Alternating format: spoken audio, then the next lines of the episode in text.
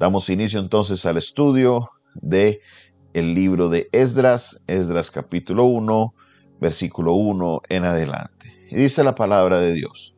En el primer año de rey de Ciro, rey de Persia, para que se cumpliese la palabra de Jehová por boca de Jeremías, despertó Jehová el espíritu de Ciro, rey de Persia, el cual hizo pregonar palabra y también por escrito por todo su reino, diciendo, Así ha dicho Ciro, rey de Persia, Jehová, el Dios de los cielos, me ha dado todos los reinos de la tierra, y me ha mandado que le edifique casa en Jerusalén, que está en Judá. Quien haya entre vosotros de su pueblo, sea Dios con él, y suba a Jerusalén, que está en Judá, y edifique la casa a Jehová, Dios de Israel, él es Dios, la cual está en Jerusalén. Y a todo el que haya quedado en cualquier lugar donde more, ayúdenle los hombres de su lugar con plata, oro, bienes, ganados, además de ofrendas voluntarias para la casa de Dios, la cual está en Jerusalén.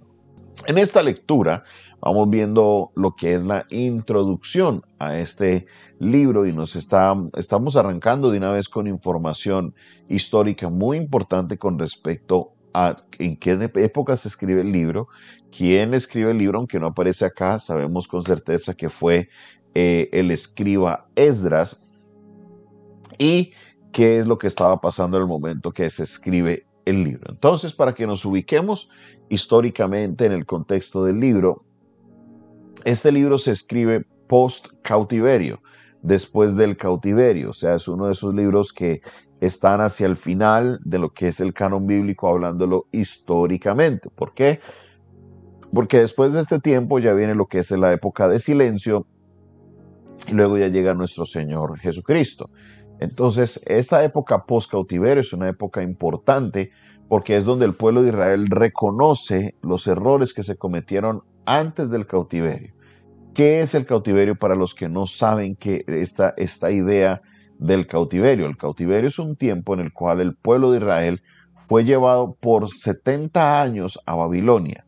¿Por qué fue llevado 70 años a Babilonia? Como vemos en lo que se conoce como los profetas del siglo VIII, habían dos problemas que se marcaban muy gravemente. Habían muchos más, pero habían dos de los cuales Dios venía hablándoles hace mucho tiempo y ellos no le prestaban atención. Primero de ellos era un problema con la idolatría. Ellos no eran fieles a Dios. Buscaban de Dios cuando estaban en problemados, luego eh, perdón, cuando, sí, cuando estaban en problemados, se arrepentían, arreglaban todo, luego venían, se desviaban, cambiaban, o bien venía un rey que era idólatra, se entregaba todo este tema de la idolatría, y entonces venían los problemas que siempre trae la idolatría, y ahí sí buscaban de Dios. Y así se la pasaban en ese tira y afloje con Dios, y Dios les hablaba que a él no le agradaba esto. Lo segundo que pasaba era un tema de injusticia tremendo, había un tema de justicia social terrible, había temas de sobornos a las autoridades, había tema de opresión a las personas de escasos recursos y la ley de Israel, que era la misma ley de Dios, establecía que debería cuidarse de ellos. Entonces Dios les hablaba y les decía, les, les denunciaba esos problemas y ellos hicieron caso omiso por muchos años hasta que Dios dije, bueno, vino este tiempo de disciplina. Este tiempo de disciplina fueron 70 años, ellos son llevados allá al cautiverio y resulta que estando en el cautiverio sale un profeta a decir que el cautiverio solo duraría dos años. El profeta Anani se levantó y dice, tranquilos, que de aquí a un año ya esto se va a acabar, no se preocupen, en, dos años, perdón, de aquí a dos años ya esto se terminó, no se preocupen, volveremos a la tierra en victoria y todos felices. Entonces esto llega a oídos del profeta Jeremías y él le ora y le consulta a Dios. Pero resulta que Dios le dice a él algo diferente. Dios le dice algo que no es lo que está diciendo el profeta Anani. Dios le dice al profeta Jeremías, no va a ser así. Van, no van a ser dos años, van a ser un total de 70 años. Eso está escrito en la palabra de Dios, en el libro de Jeremías, está escrito claramente, 70 años será. ¿Por qué les menciono esta profecía? Porque esa profecía es clave para lo que está sucediendo en este capítulo y muchas otras porciones bíblicas.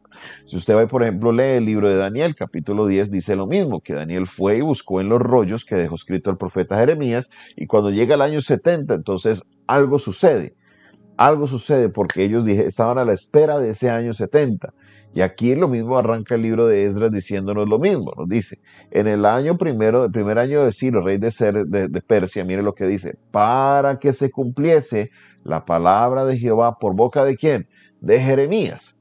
Entonces, esto se da en cumplimiento de una palabra que se había dado años atrás. Jeremías había muerto, no había visto el cumplimiento de la profecía, pero Dios cumplió su palabra. Esto es algo maravilloso. ¿Por qué? Porque Dios es fiel a lo que Él dice. Él no falla, Él no es hombre para que mienta, ni hijo de hombre para que se arrepienta. Lo que Él promete es verdadero, así el que lo profetice esté vivo o no, porque la idea no es de que el que profetice vea su promesa, no. Esto no es un tema de orgullo propio para que diga, uy, vea, lo que yo dije se cumplí, no es porque Dios tiene unos procesos y los procesos deben de cumplirse. Y esto es exactamente lo que le pasa al pueblo de Israel. El Señor dijo 70 años, 70 años fueron. En el año 70, un hombre impío, porque el rey Ciro de Persia es un hombre impío, en el sentido de que él no era israelita, él no iba al templo, él no estaba como que en esa constante adoración a Dios, pero resulta que este hombre conocía de Dios, reconocía a Dios como a Jehová Dios como el superior de todos los dioses, lo dice en su carta, Jehová, él es Dios, le da la orden a los judíos sin sacar una espada, los judíos no tienen que pelear, no tienen que independizarse, no tienen que hacer ninguna de las cosas que ellos esperaban hacer para regresar a la tierra de Jerusalén. Se acaba el, el cautiverio en Babilonia, se regresan ellos a Jerusalén y empiezan entonces esta labor de, primero, regreso a Jerusalén y dos, la construcción del templo por orden, no del rey de Jerusalén o de Judá, por orden no de cualquier otra persona, sino porque Dios toca a una persona que es ajena a todo el sistema de Israel para que ellos cumplan lo que Dios les ha enviado. Aquí encontramos algo que es maravilloso y es el poder y la, el gobierno de nuestro Dios. Como creyentes muchas veces nosotros tenemos miedo, tenemos temor a que, a que Dios solamente se pueda mover bajo ciertos gobiernos. Queremos como creyentes que estén ciertos gobiernos porque esa gente sí es gente de Dios. Y yo no estoy diciendo que eso sea malo, obviamente como cristiano anhelaría, desearía que los cristianos tengan una presencia muy predominante en lo que son los temas de gobierno de nuestro país. Pero vemos aquí a un hombre que no es cristiano, lo que nosotros definiríamos como cristiano. Una persona que es creyente, que es simpatizante, que les gusta escuchar de Dios, pero es un hombre que es el que cumple la profecía que Dios dio. Dios puede utilizar a cualquier persona. El gobierno de Dios no depende de quién esté en el gobierno. Las cosas que Dios quiere hacer simplemente se hacen y se cumplen. ¿Por qué? Porque Él es Dios. Dios tiene el poder, la potestad sobre toda la creación. ¿Por qué? Porque en el Salmo 24 nos dice, de Jehová es la tierra y su plenitud, el mundo y los que en él habitan. Dios, como dueño de toda la creación, Él puede intervenir en esa creación cuando a Él bien le parezca.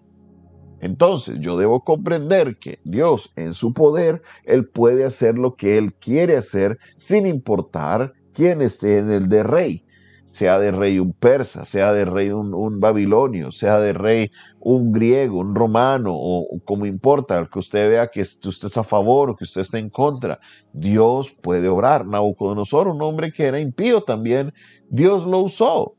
Dice la Biblia desde muy temprano que Dios enviaría a los caldeos, a los babilonios, para que llevaran a, los de Jerusalén en un cautiverio, en un castigo, en una disciplina. Y así sucedió. ¿Por qué? Porque Dios está por encima de todo gobierno, de toda estructura humana. Y hoy usted debe tener la paz y la tranquilidad de eso mismo, de que el gobierno de Dios está por encima de todas las cosas y lo que Dios promete, Él lo va a cumplir, sin importar quién esté sentado en la silla de gobierno, cualquiera que sea el país que usted me esté viendo, cualquiera que sea la ciudad que usted me esté viendo, la palabra de Dios no está condicionada a ciertas personas. No, la palabra de Dios simplemente se cumple porque esa es la palabra de Dios, es una palabra poderosa, es una palabra activa. La palabra de Dios dice en, la, palabra, en el libro de Isaías, nunca volverá vacía, siempre irá y hará lo que se propone hacer y volverá cumpliendo su misión. Creámosle entonces a la palabra de Dios. ¿Qué ha dicho Dios sobre tu vida? ¿Qué ha dicho Dios eh, eh, en las promesas que Él te ha dado? ¿Qué te ha dicho el Señor en todo el proceso que has vivido? Debes de tener la plena certeza y la seguridad de que lo que Dios ha prometido, Él lo va a cumplir. Él es Dios. Él es Dios. Repítalo conmigo, dígalo fuerte. Él es Dios. Y lo que Dios promete, eso se cumple. Así que confíe en el Señor, en el poder de sus fuerzas, porque Dios hará algo poderoso en su vida. Él cumplirá sus promesas. Gracias Señor, te damos por tu palabra. Gracias Señor, te damos porque hoy iniciamos un libro nuevo, Señor, para aprender más de lo que tú nos has propuesto en nuestro corazón, enseñar de lo que nos has propuesto en nuestro corazón, eh, poder aprender en nuestra familia, en nuestra vida y en nuestra familia. Te pedimos, Señor, que esta palabra eh, llegue a nuestros corazones, de que cada día nuestra fe se pueda afirmar porque vemos la evidencia en tu palabra y en el mundo de hoy de que tu poder, tu gobierno está por encima de todas las cosas. Dios, yo te alabo, te exalto y te bendigo en esta hora de la mañana. Bendigo a todos los que escucharon tu palabra, Señor, con, con disposición Ayúdale, Señor, para que ellos puedan avanzar en su vida espiritual. Muchas gracias, mi Señor, por lo que estás haciendo en el nombre de Jesús. Amén, amén y amén. Esta fue una producción del Departamento de Comunicaciones del Centro de Fe y Esperanza, la Iglesia de los Altares, un consejo oportuno en un momento de crisis. Se despide de ustedes su pastor y amigo Jonathan Castañeda, quien les bendice en esta hora de la mañana y les invita para que ustedes se suscriban a nuestro canal. Dele clic ahí al botón de suscribirse, dele clic a la campanita para que recibas todas nuestras notificaciones.